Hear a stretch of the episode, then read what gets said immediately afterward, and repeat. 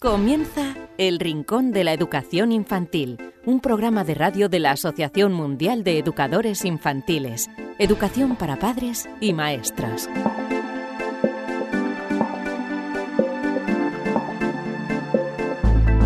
Hola a todos queridísimos amigos y seguidores del Rincón de la Educación Infantil, bienvenidos a un nuevo programa en el que vamos a seguir disfrutando de la mm, educación infantil, de la pedagogía y de muchos aspectos que tratamos aquí en el programa.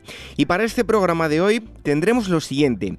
Vamos a hablar eh, de alimentación porque vamos a charlar con Laura González, ella es responsable de Nutriben eh, España en el apartado de la nutrición y eh, os hablaremos de alimentación en general de los más pequeños y en concreto de un proyecto llamado Nutriplato.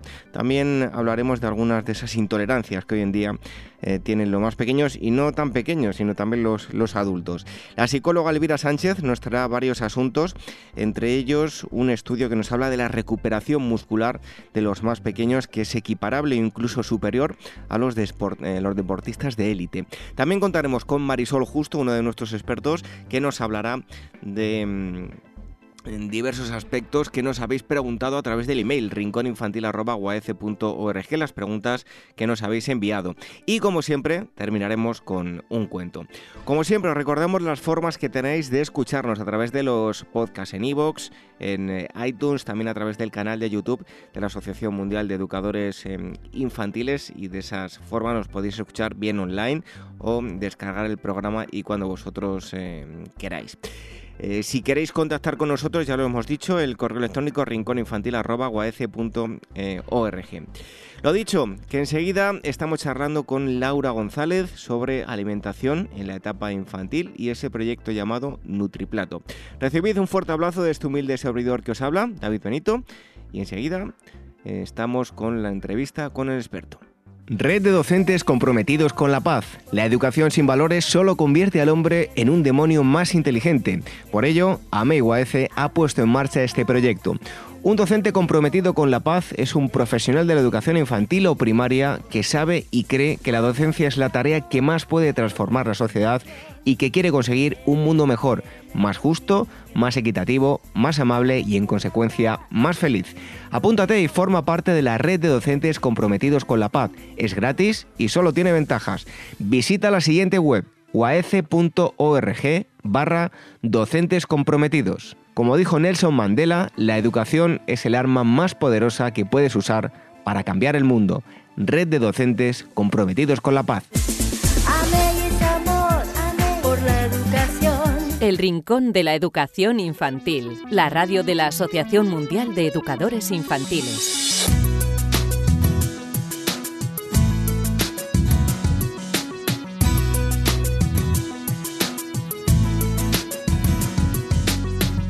En la primera parte del programa de hoy, en el Rincón de la Educación Infantil, en esa entrevista con el experto que siempre mm, hacemos, hoy os vamos a hablar de nutrición, de un proyecto que lleva ya mm, eh, un tiempo y que, mm, bueno, seguro que algunos de vosotros lo habéis visto en, diversos medios de, comunicación.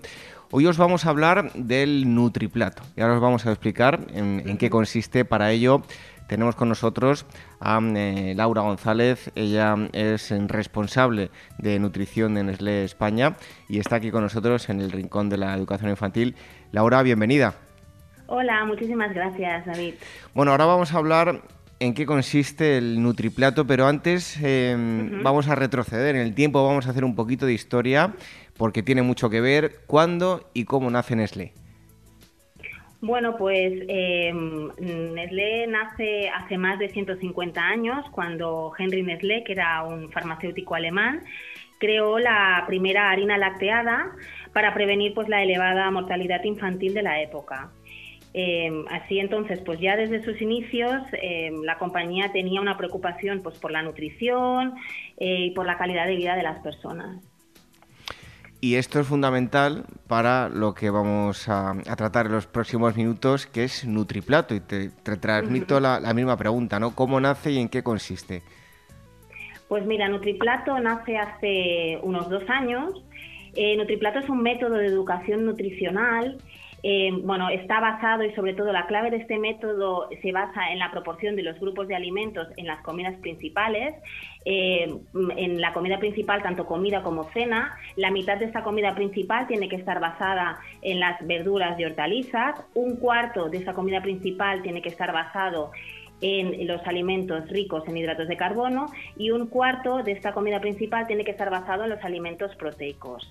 Este método de educación nutricional que se ha desarrollado conjuntamente con eh, un equipo multidisciplinar del Hospital San Juan de Dios de, Barcelona y nutricionistas de, Nestlé tiene el objetivo pues eh, de ayudar a las familias a que pues eh, los niños coman mejor, ¿no? E inculcar esos correctos hábitos alimentarios desde la infancia. El método que bueno va destinado a niños entre 4 y 12 años, pero cualquier miembro de la familia puede seguir estos principios del, método de Nutriplato, porque al final son unos principios de una alimentación saludable y de dieta mediterránea. Em, bueno, el, método en sí consta de varias partes. Por, una parte, pues tenemos un plato didáctico que es muy visual, que va destinado a los niños. En este plato los niños pueden comer y de una manera muy visual pueden em, bueno, aprender cuáles son eh, las proporciones correctas de los grupos de alimentos que deben de estar en su comida principal, tanto la comida como la cena.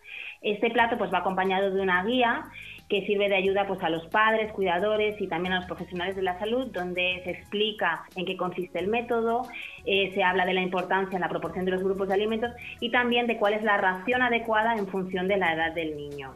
Y además, pues bueno, tiene eh, el método eh, tiene una web que acompaña todo el programa, donde todas las familias pueden pedir de manera gratuita todos los materiales. Es la web Nutriplato Nestlé .es y aquí de manera gratuita se puede se puede pedir el, método y aparte esta web pues eh, es una plataforma completa acerca de un montón de información artículos y demás de interés sobre la alimentación de los más pequeños de la casa. Oye Laura, en ocasiones la comida puede resultar algo eh, muy aburrido, incluso una tortura, y te habla un, padre de mellizas, en cuanto matan el hambre ya empieza el aburrimiento. ¿Qué podemos hacer para convertir la comida en, algo atractivo? Pues bueno, muchas cosas. La verdad es que, a ver, desde lo importante es que desde el principio, desde bien pequeños, eh, les inculquemos los, los buenos hábitos, em, involucrándonos, pues tanto en cocinar, ir a comprar con los niños, en el acto de poner la mesa, eh, planificar los menús con ellos.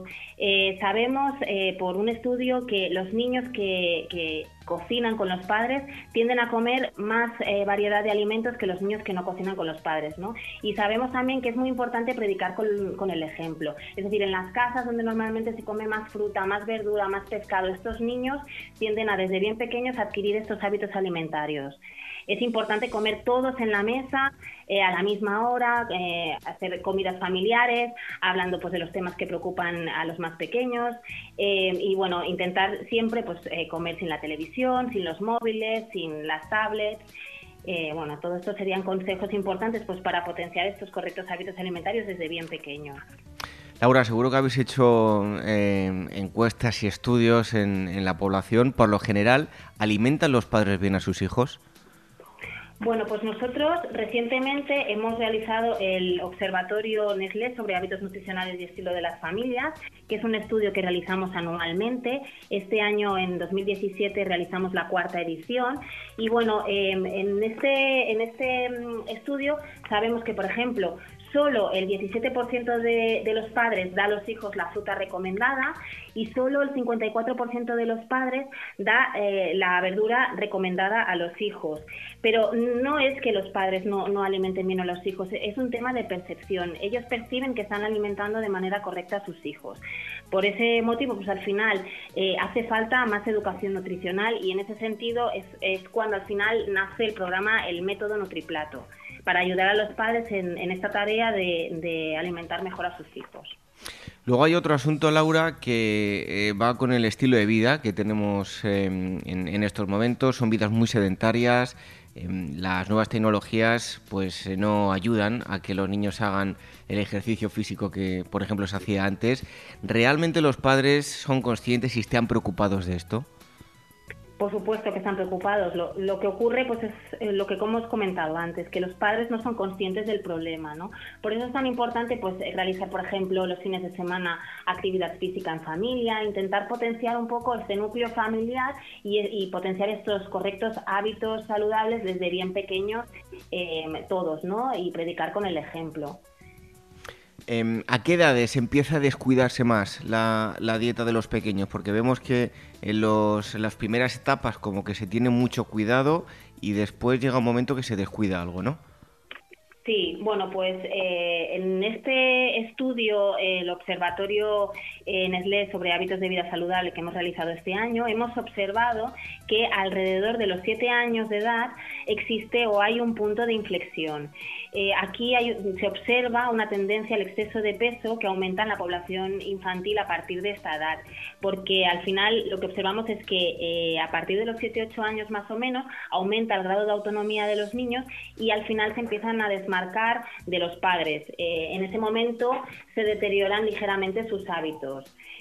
vemos que, por ejemplo, a partir de los 7 años se suele sacrificar la ingesta de media mañana o incluso la merienda en muchos hogares españoles.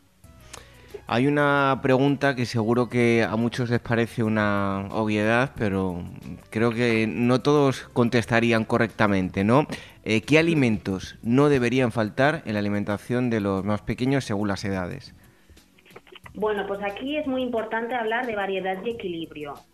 Em, la alimentación, tanto de los más pequeños como de los adultos de cualquier edad, eh, debe ser variada y debe incluir todos los grupos de alimentos en la justa proporción y ración. Eh, por eso, pues bueno, con el método Nutriplato eh, hemos querido que al final la importancia del método y la clave del método está en la proporción de los grupos de alimentos. En las comidas principales tenemos que tener la mitad o más de la mitad de esta comida principal basada en verduras y hortalizas. Pero en la alimentación, tanto de los más pequeños como de los adultos, pues no debe de faltar los cereales integrales, las legumbres, el pescado, el pescado azul, la fruta, ¿no? Es importante también eh, el agua como fuente principal de hidratación, tanto dentro de las comidas como fuera de las comidas, alinear siempre y cocinar con aceite de oliva. Todas estas cosas, eh, todos estos grupos de alimentos y estos alimentos deben de estar presentes en la alimentación diaria. Bueno, en España siempre hemos tenido fama de, comer bien, tanto para lo bueno como para lo malo. ¿eh? Todo hay que, hay que decirlo, pero siempre hemos tenido una dieta eh, muy, muy rica, lo que conocemos como la dieta mediterránea. En los últimos años pues, se han importado unos hábitos en determinados locales de comida rápida. Se ha producido un cambio importante en estos últimos años, además también incluyendo el poco tiempo y tanto alimento procesado. Pues bueno, efectivamente disponemos de poco tiempo y esto nos ha llevado pues a ir con más prisas, a cocinar menos, a dedicarle menos tiempo a cocinar y a comer en familia. Al final hemos observado que estos últimos años en, muchísimos estudios hemos visto que hay una desviación de esta dieta mediterránea que tiene tantos beneficios para la salud al final, em, por eso, pues al final surge Nutriplato, ¿no? Nutriplato surge, eh, es una adaptación del plato, del método del plato de Harvard, es una adaptación, eh, está adaptado a niños en esta franja de edad de 4 a 12 años, aunque es verdad que cualquier miembro de la familia puede seguir el método porque es un método de alimentación saludable. Y luego está adaptado a la dieta mediterránea, ¿no? En este plato hemos incluido el aceite de oliva, hemos incluido las legumbres, hemos incluido el pescado azul, hemos incluido el aceite de oliva, los frutos secos. Eh, bueno, y un poco lo que pretende el método es volver a eh, intentar revertir al máximo esta tendencia y volver a la dieta mediterránea eh, tan típica de nuestra zona. Em, Laura, eh, Nutriplato, allí colaboráis con, un hospital, ¿no? ¿Qué, hacéis con ellos? Bueno, pues colaboramos con, como bien dices, con el Hospital San Juan de Dios de Barcelona, que, que bueno, que tiene muchísima referencia pediátrica, que es de referencia pediátrica, y bueno, desde el principio hemos trabajado este proyecto con muchísima ilusión con ellos. Em, hemos trabajado desde hace más de dos años todos los materiales desde el inicio con ellos. Eh, y actualmente el, hospital lo que está llevando a cabo es un, estudio eh, nutricional por el cual van a pasar mil pacientes, mil niños comprendidos entre estas edades, entre los 4 y los 12 años.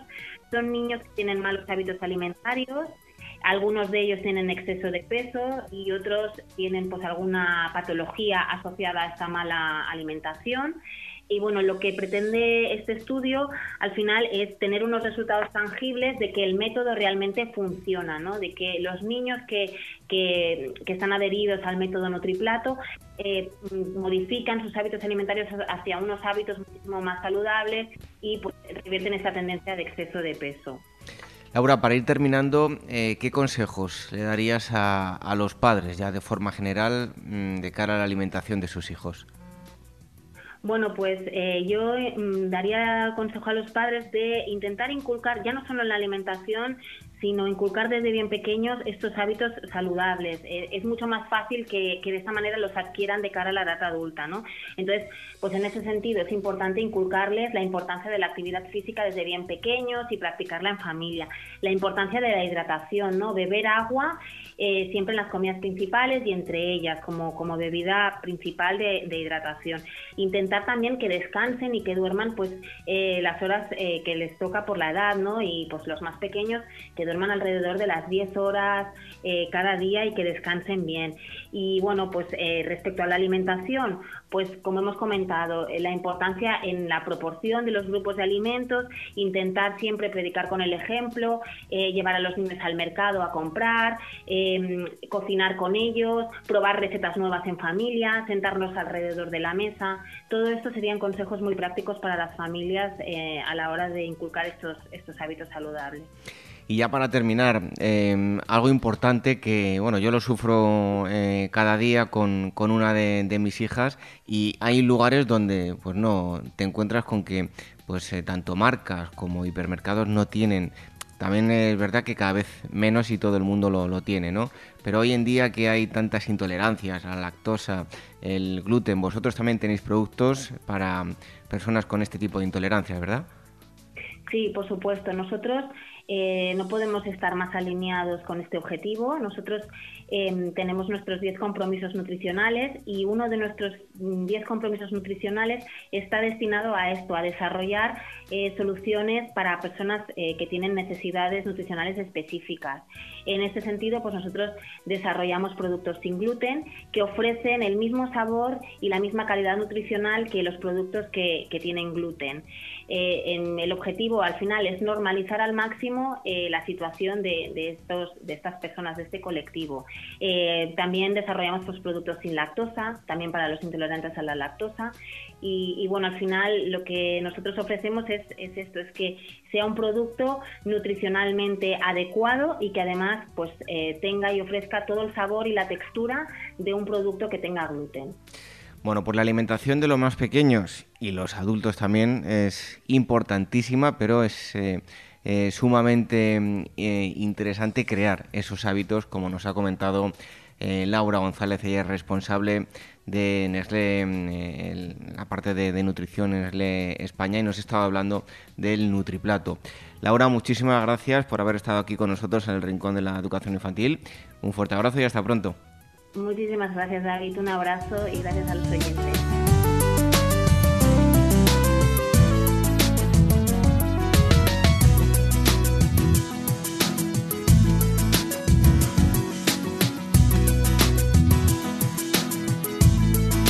El Rincón de la Educación Infantil, la radio de la Asociación Mundial de Educadores Infantiles.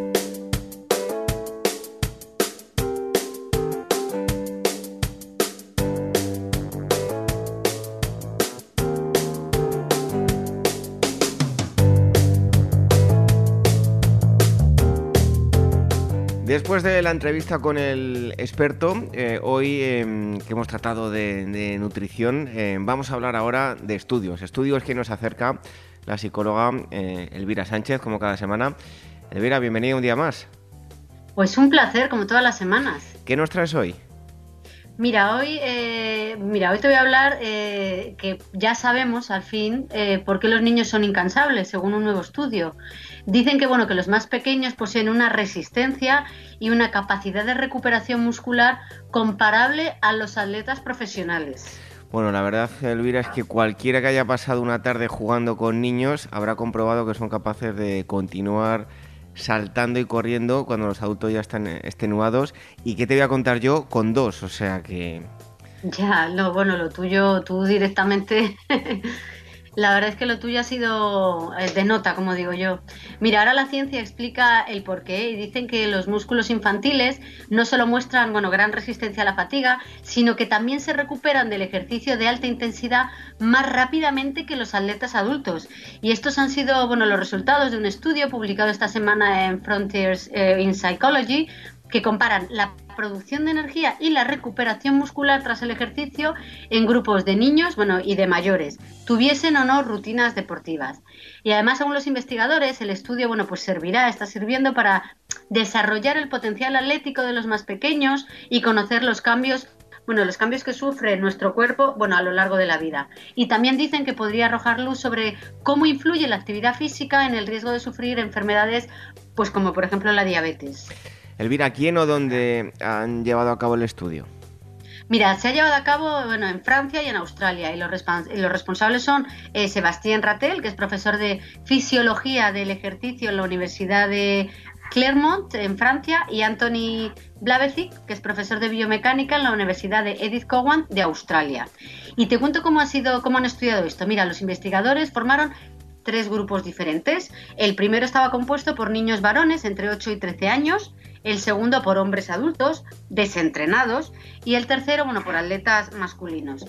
Los componentes de las dos primeras categorías no, realizaban ejercicio intenso regularmente, mientras que en el tercer grupo, en el de los deportistas, eh, bueno, pues obviamente eran eh, atletas como tal y bueno, y sí competían en triatlones o bueno, distintas carreras ciclistas internacionales. Pues mira, los autores evaluaron cada grupo atendiendo bueno, a las dos maneras en las que el cuerpo puede producir energía, de forma aeróbica, que es la que usa el oxígeno de la sangre, o la anaeróbica, que es la que prescinde de este, de este y produce acidosis y bueno, lactato que es lo que realmente causa la fatiga muscular. Bueno, pues tras realizar bueno, intensas sesiones en bicicleta, el equipo de investigadores midió el ritmo cardíaco, los niveles de oxígeno y las tasas de eliminación de lactato de los participantes. Y el resultado fue que las condiciones físicas de los niños pequeños, estos niños de 8 y 13 años, superaba a las de los adultos desentrenados. Bueno, pues eh, después de esto que nos cuentas, Elvira, parece que en casa tenemos deportistas de élite, ¿no? Pues sí, mira, porque han descubierto que los niños usan más su metabolismo aeróbico y se cansan menos al hacer ejercicio de alta intensidad, como explica Ratel, uno de los investigadores, y añade que la velocidad en la que su ritmo cardíaco vuelve a su estado habitual demuestra que se recuperan incluso más rápidamente que los atletas. Y por tanto, esto podría eh, explicar por qué los niños pueden jugar sin parar cuando, bueno, hace rato que los adultos, bueno, pues ya estamos completamente rendidos, ¿no? Según, bueno, según comenta este experto. Bueno, mm, desde aquí siempre hemos recomendado hacer deporte, moverse, tanto a pequeños como mayores, para estar sanos durante más tiempo, Elvira. Exacto, mira, Ratel y Blacevic, los investigadores explican bueno, el significado de sus hallazgos, porque dice que muchos padres se preguntan cuál es eh, la mejor forma de desarrollar el potencial atlético de sus hijos. Pues bien, este estudio muestra que su resistencia muscular es muy buena, por lo que la clave consistiría en centrarse en otras especialidades, bueno, como la técnica deportiva, la velocidad de sprint o la fuerza muscular, porque según eh, concluye este estudio, esto podía además ayudar a optimizar el entrenamiento físico en niños, haciendo bueno, que lo desempeñen mejor y sobre todo también que lo disfruten más. Bueno, pues ese es el primero de los eh, estudios, pero nos traes más, ¿verdad? Sí, mira, ahora voy a hablarte de yoga. En concreto, cómo el yoga puede ayudar a los niños a controlar sus emociones y sus comportamientos. Pues cuéntanos, Elvira. Mira, te voy a hablar de un estudio realizado por investigadores del Instituto de la Salud Infantil, Great Ormond Street, del, del University College de Londres, y que ha sido publicado en JAMA Pediatrics. Mira, para realizar el trabajo, los científicos examinaron los datos de 49 estudios en los que, bueno, en total se analizaron más de 23.000 niños y adolescentes. Pues mira, todos ellos fueron seleccionados al azar para participar en un estudio, eh, bueno, para, participar bueno, en, en un estudio que hacía grupos en los que se enseñaba a controlarse y en otro, eh, otros eran mm, colocados, por así decirlo, en otro grupo en los que no se, no se recibía ningún tipo de educación al respecto. Pues miren, la mayoría de los participantes del primer grupo se produjeron unas mejoras en las capacidades del menor para ajustar adecuadamente su comportamiento y adecuar sus emociones a las diferentes situaciones. Una medida que además bueno, era más eficaz si anteriormente se había capacitado también a los profesores para realizar diariamente estas actividades con sus alumnos. Así que parece demostrado que aprender a controlarse ayuda a mejorar las relaciones eh, entre las personas, a evitar comportamientos inapropiados o agresivos, a ser autodidacta, a saber centrar la atención hacia un tema, a saber adaptarse de forma flexible a los cambios y también a retener una mayor cantidad de información, es decir, a aprender mejor. Por lo tanto, Elvira, eh, tenemos que animar a practicar el yoga en el aula. Pues sí, sí, porque los hallazgos del estudio muestran bueno, que este tipo de intervenciones en, bueno, en infantil y en primaria pueden ser efectivas incluso durante la adolescencia, proporcionando, bueno, por así decirlo, una ventana de oportunidad para mejorar la autorregulación de los niños. Y además los investigadores observaron bueno, que en algunos casos estas bueno, intervenciones, es decir, practicar yoga durante la infancia, también se asociaban a mejores resultados académicos, porque te comentaba antes que podían tener una, eh, retener una mayor cantidad de información y menor riesgo de consumo de drogas o de padecer depresión bueno, y trastornos de conducta. Pues importantísimo esto último que nos has dicho, un estudio que habla sobre el yoga y en primer lugar un eh, estudio que deja entrever que tenemos grandes atletas de élite con los pequeños en, casa. Estudios que nos acerca todas las semanas la psicóloga eh, Elvira Sánchez. Muchas gracias y hasta el próximo día. Pues un placer.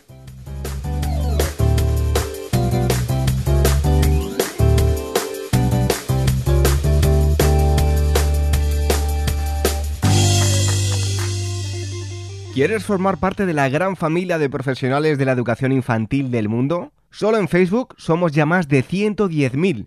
Asociate hoy mismo y empieza a disfrutar de gran cantidad de ventajas de las que ya disfrutan maestros como tú. Y cuantos más seamos, más podremos hacer por mejorar la calidad de la educación que reciben los más pequeños. Todos los detalles en la web de la Asociación Mundial de Educadores Infantiles www.uaece.org. El Rincón de la Educación Infantil, la radio de la Asociación Mundial de Educadores Infantiles. Llega el turno de las preguntas en este momento en el Rincón de la Educación Infantil. Y mm, eh, ya sabéis que las preguntas que nos enviáis eh, lo podéis hacer a través del correo electrónico rincóninfantil.org, también a través del formulario que tenemos en la mm, página web, en el apartado de radio. Preguntas que contestan los em, expertos y que hoy tenemos nuevamente a mm, Marisol Justo. Buenos días, Marisol. Hola, buenos días, encantada un día más de estar con vosotros. Pues el placer es nuestro y vamos directamente con las preguntas. En primer lugar, Laura nos escribe desde Madrid y nos dice lo siguiente. Mi hijo en ocasiones tiene rabietas y se golpea la cabeza, algunas veces cuando siente frustración, pero otras sin venir a cuento.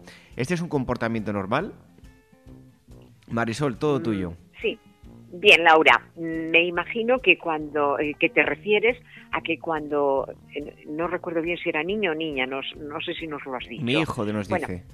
Niño, niño, entonces, sí, bien. Eh, pues Laura te decía, no nos dices si es que el niño tiene rabietas y mientras tiene rabietas se golpea la cabeza o si tiene el hábito de golpearse la cabeza con la mano, que son eh, dos aspectos diferentes. De todas formas, vamos a tratar de aclarar eh, los dos casos, por decirlo así. Mira, eh, las rabietas son muy normales.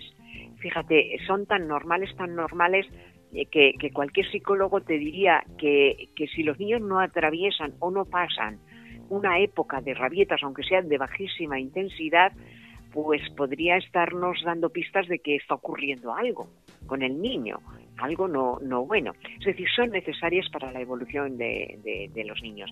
Cuando los peques nacen, fijaros eh, que ni siquiera son conscientes de que su cuerpo está separado del de su mamá.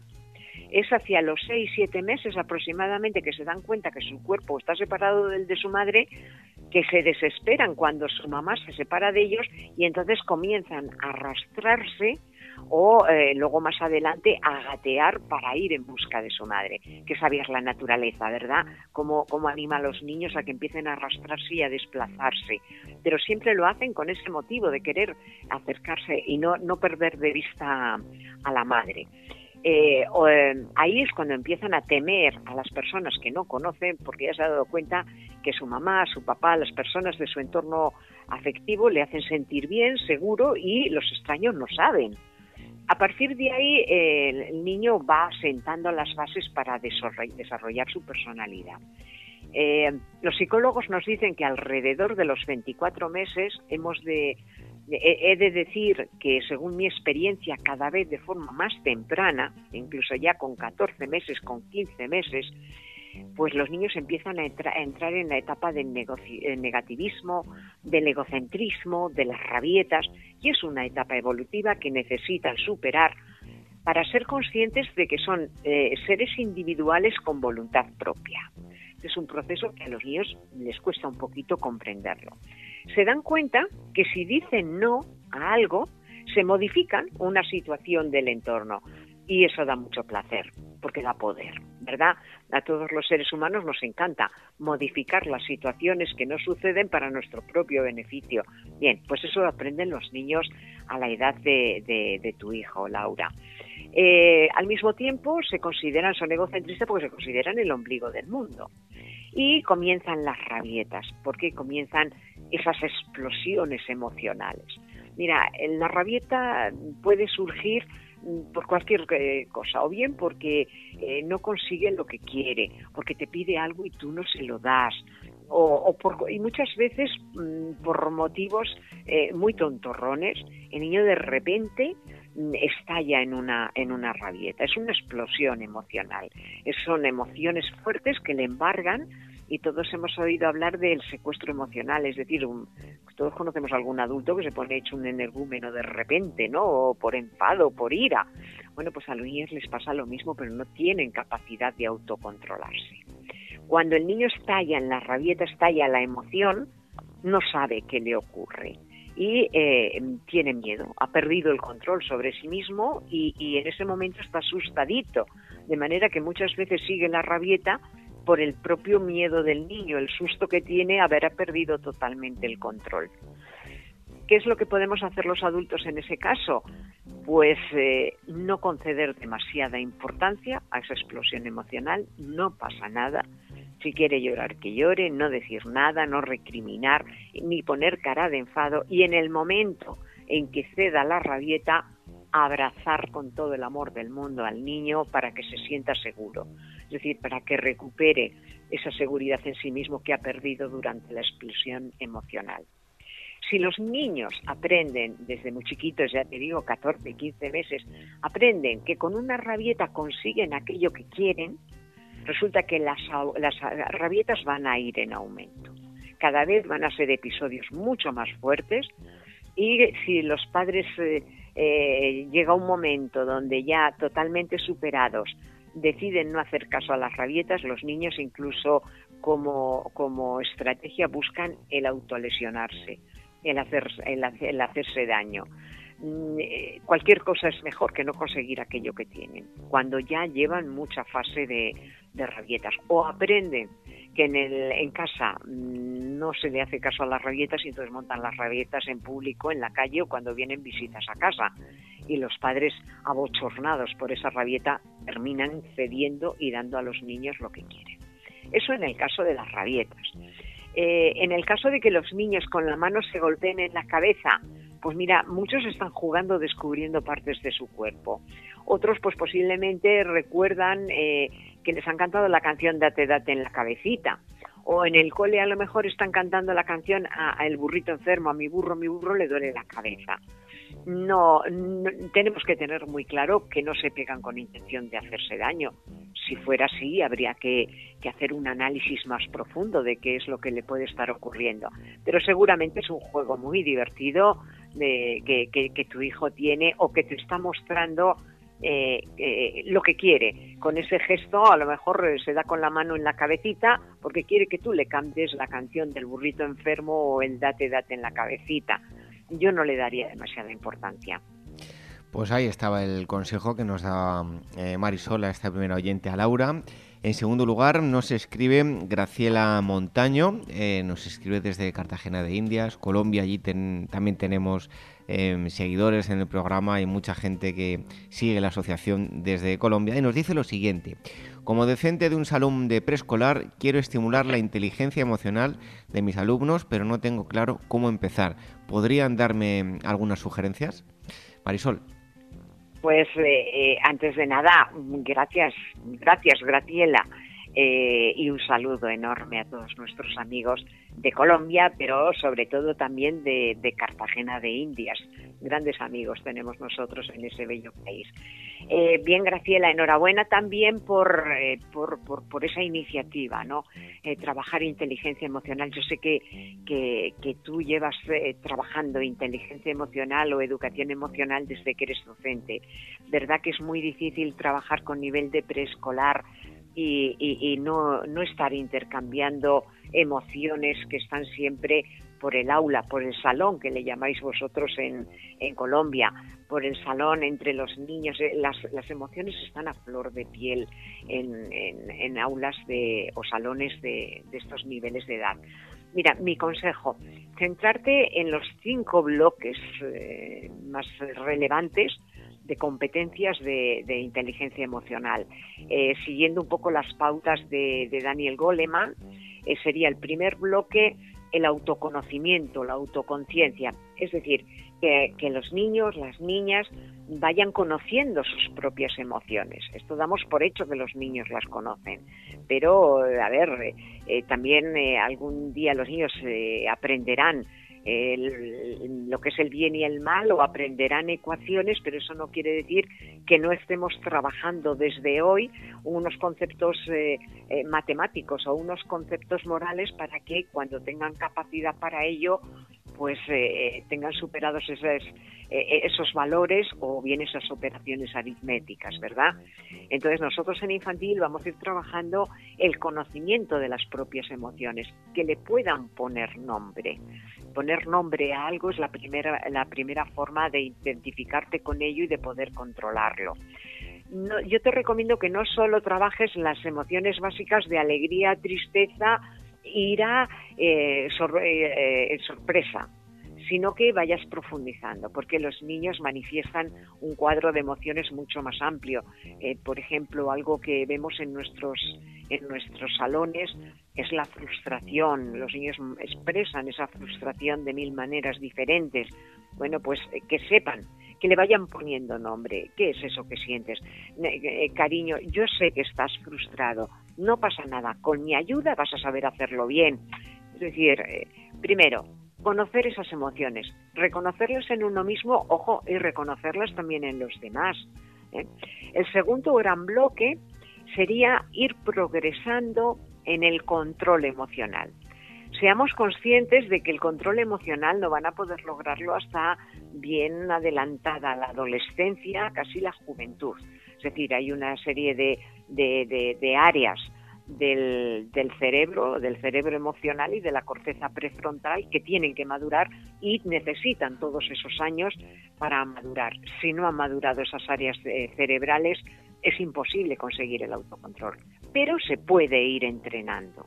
Es decir, eh, mira, pueden ser actividades tan divertidas como hacer pompas de jabón y pedir a los niños que, exploten las pompas, pero sin usar las manos.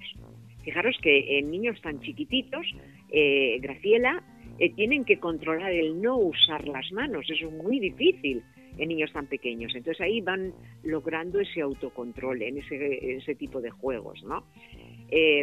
Tendremos que trabajar también la empatía. Sí, son niños muy pequeños, pero son capaces de ponerse en el lugar del otro progresivamente. Hay que trabajar la automotivación no el que nos motiven desde fuera, que sería la motivación extrínseca, sino la motivación intrínseca. Los niños eh, eh, casi siempre tienen muchísima motivación. Motivación, ¿por qué? Porque están, se entusiasman con casi todo, se asombran con casi todo, tienen una curiosidad sin límites. Pero eso no quiere decir que demos por hecho que tienen esa automotivación. Nosotros vamos a estimularla para que no pierdan la que ya de por sí, por naturaleza, ya cuentan con ella. Nosotros vamos a estimular para que tengan y mantengan esa, esa automotivación. Eh, luego trabajaríamos todo lo que tiene que ver con las destrezas sociales. ¿eh? y ahí, bueno, dentro de destrezas sociales está desde de todos los aspectos de convivencia, eh, todo lo que tiene que ver con, con la autonomía, porque de forma transversal vamos a trabajar en todos estos bloques de competencias que te he comentado, estos cinco, de forma transversal vamos a trabajar esa autonomía, no solamente autonomía en cuanto a hábitos de higiene, alimentación, etcétera, sino autonomía en la toma de decisiones, autonomía eh, en la resolución de los problemas que se les van eh, presentando día a día y eh, también la autoestima. Eso va a ser transversal a las, a las cinco a los cinco bloques de competencias. Espero que esto te dé unas pautas muy generales para echar a andar y de todas formas yo te, invito a que visites la, la de la Asociación Mundial de Educadores Infantiles o que visiones algunos de los vídeos de videos que le decís vosotros allá de, de ponencias eh, de nuestros congresos en los que hemos tocado este tema de la educación y de la inteligencia emocional. Pues eh, volvemos a mandar un fuerte abrazo a, Cartagena. Ya sabemos que Marisol tiene muchos seguidores por ahí, por, por toda América, cuando va siempre... amigos. Amigos, eso, amigos. Yo, yo soy una persona que no soy rica en dinero, pero soy rica en amistad, que creo que es mucho más valioso que, que, que esos bienes materiales. Tengo grandes amigos en Colombia y grandes amigos en México y en otros muchos países que la pena es que, haya que atravesar el océano y nos cueste tanto y tardemos en, vernos. Bueno, pues eso es lo bueno, tener grandes amigos. Y vamos con la tercera pregunta. En este caso, un hombre nos escribe Daniel desde Valencia y nos dice lo siguiente, nos plantea la siguiente duda. De soy padre de un niño de 11 meses y he oído em, en alguna ocasión que los niños deben dormir sin luz. ¿Es cierto? qué prejuicios pueden tener que dejemos la luz encendida. Nosotros hemos acostumbrado al niño a dormir eh, con alguna luz. ¿Deberíamos cambiar esta costumbre? Pues cuéntanos, Marisol. Pues lo primero que te cuento, David, es que estoy encantada porque creo que cada vez eh, tenemos más amigos varones que se animan a hacernos consultas. A mí esto me encanta. Así que mm, le damos las gracias a Daniel, además de la enhorabuena por tener un, hijo de 11, de 11 meses y de estar tan preocupado por, por, ofrecer lo mejor de sí mismo a, a ver, David, eh, Daniel, perdón. Eh, vamos a distinguir Hablamos de sueño de día, sueño de noche, me explico. Tu hijo con 11 meses, pues eh, seguramente todavía, mantiene un, ratito de, sueño a mitad de mañana, dormirá después su siesta después de comer y eh, luego tendrá su sueño nocturno. A ver, Marisol, que te escuchamos ahí un poco eh, lejana. ahora te escuchamos bien. A ver, a ver qué tal ahora. Ahora perfecto. Vale, decía que vamos a distinguir el sueño de día y de noche. Eh, seguramente tu hijo con 11 meses todavía mantiene un sueñecito eh, a mitad de mañana, dormirá la siesta mm, después de comer y luego tendrá el sueño nocturno. Vamos a rezar para, por, tu bien y el de, el de la mamá que, duerma toda la noche de, un tirón, ¿verdad? Bueno, mira, durante el día, los sueños que, que hace en la mañana o después de comer, eh, lo ideal es que el niño duerma en un ambiente normal, es decir, eh, no necesitáis bajar las persianas, eh, ni que esté el, cuarto totalmente oscuro, que no haya ningún ruido. No, no, los ruidos normales, no es cuestión de poner música rock a toda pastilla, pero bueno, el, ruido ambiente normal. Ahora bien, por la noche es importantísimo que el niño duerma con la luz apagada.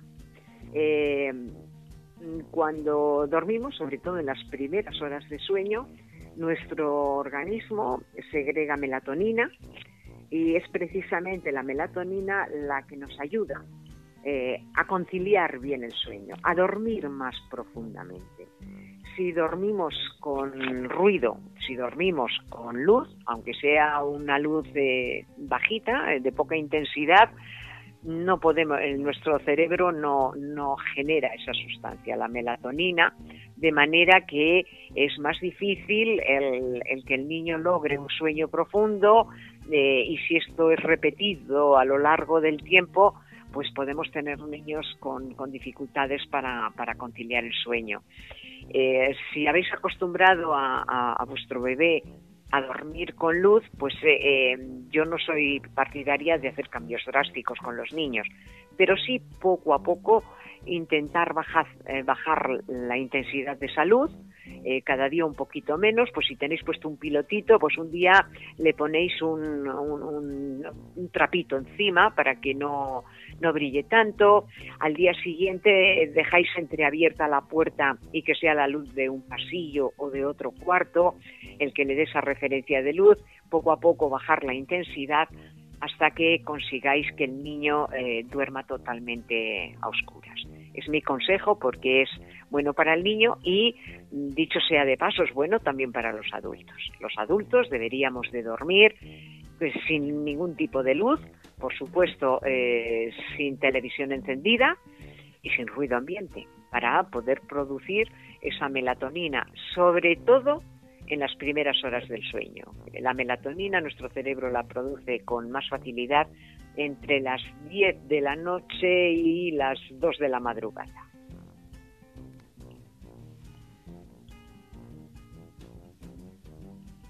Marisol.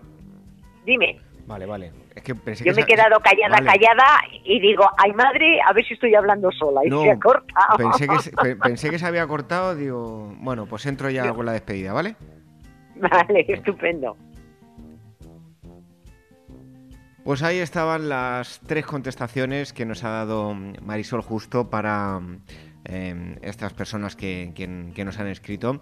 Ya sabéis que podéis escribir a rincóninfantil.org o también a través de nuestro formulario que tenemos en el apartado de radio. Nos despedimos de Marisol, le damos las gracias por haber estado aquí con nosotros y hasta el próximo día. Un fuerte abrazo. Igualmente, un abrazo con mucho cariño para ti, David, y para todos nuestros amigos y amigas.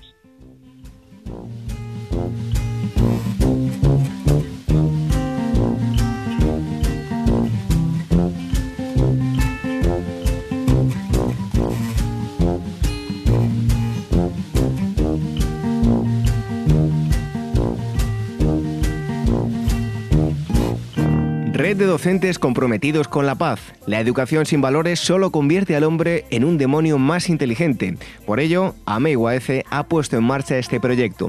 Un docente comprometido con la paz es un profesional de la educación infantil o primaria que sabe y cree que la docencia es la tarea que más puede transformar la sociedad y que quiere conseguir un mundo mejor, más justo, más equitativo, más amable y en consecuencia más feliz. Apúntate y forma parte de la red de docentes comprometidos con la paz. Es gratis y solo tiene ventajas. Visita la siguiente web uaece.org barra docentes comprometidos. Como dijo Nelson Mandela, la educación es el arma más poderosa que puedes usar para cambiar el mundo.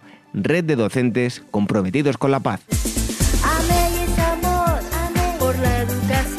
El Rincón de la Educación Infantil, la radio de la Asociación Mundial de Educadores Infantiles.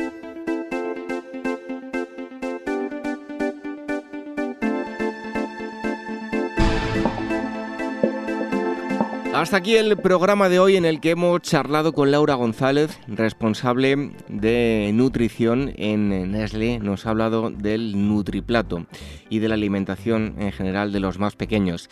La psicóloga Elvira Sánchez nos ha traído varios estudios, uno de ellos interesantísimo que habla sobre la recuperación eh, muscular de los más pequeños que es equiparable o incluso superior a la de los deportistas de élite. Marisol justo ha contestado todas las preguntas que nos habéis enviado a rincóninfantil.org y enseguida os vamos a dejar con un cuento. Antes os recordamos que nos podéis escuchar a través de nuestros eh, podcasts en iVoox, en iTunes, también a través del canal de YouTube de la Asociación Mundial de Educadores Infantiles, a través de Radio Sapiens, donde todas las semanas emiten eh, nuestro programa y os recordamos que tenemos una dirección para cualquier cosa que nos queráis en contar, eh, contar. rincóninfantil.org. Eh, Regresamos el próximo viernes con más educación infantil, así que eh, os deseamos que seáis muy felices y nos volvemos a reencontrar la semana que viene. Adiós, os dejamos con un cuento. Las botas de Don Cuadrado.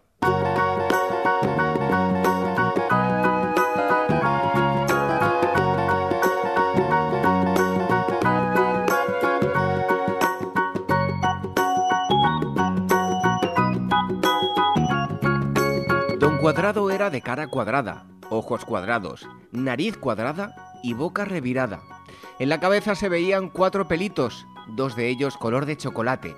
Las piernas de don Cuadrado parecían zancos y sus seis brazos terminaban en otras seis bolitas de chocolate. En los pies llevaba don Cuadrado unas botas coloradas muy famosas, pues si se las quitaba, caminaban solas. Iban de aquí para allá como si tal cosa, subían a los árboles y trepaban las escaleras. Pero cuando su dueño silbaba de cierto modo, el par de botas volvía a su lado corriendo. En una ocasión, cansadas de sus andanzas, las botas se fueron a dormir dentro de un cajón y al poco rato el mono Mingolo las vio y sin pedir permiso se las puso muy contento. ¡Qué botas más buenas! chilló el mono. Ningún otro mono tiene botas como estas. Y se fue al zoológico con ellas puestas para saludar a dos tíos suyos que vivían allí. De pronto se oyó un silbido y las botas echaron a correr arrastrando a Mingolo que chillando y manoteando no podía explicarse lo que pasaba. Como por el aire iba el mono y las dos botas sin parar, corre y corre hasta llegar al sitio donde las esperaba don Cuadrado. Al ver lo que traían se echó a reír. Y como era cuadrado, pero no malo, para quitarle el susto a Mingolo, le dio una de las botas de chocolate diciéndole, Amiguito, para otra vez, pida permiso antes de usar lo que no es suyo.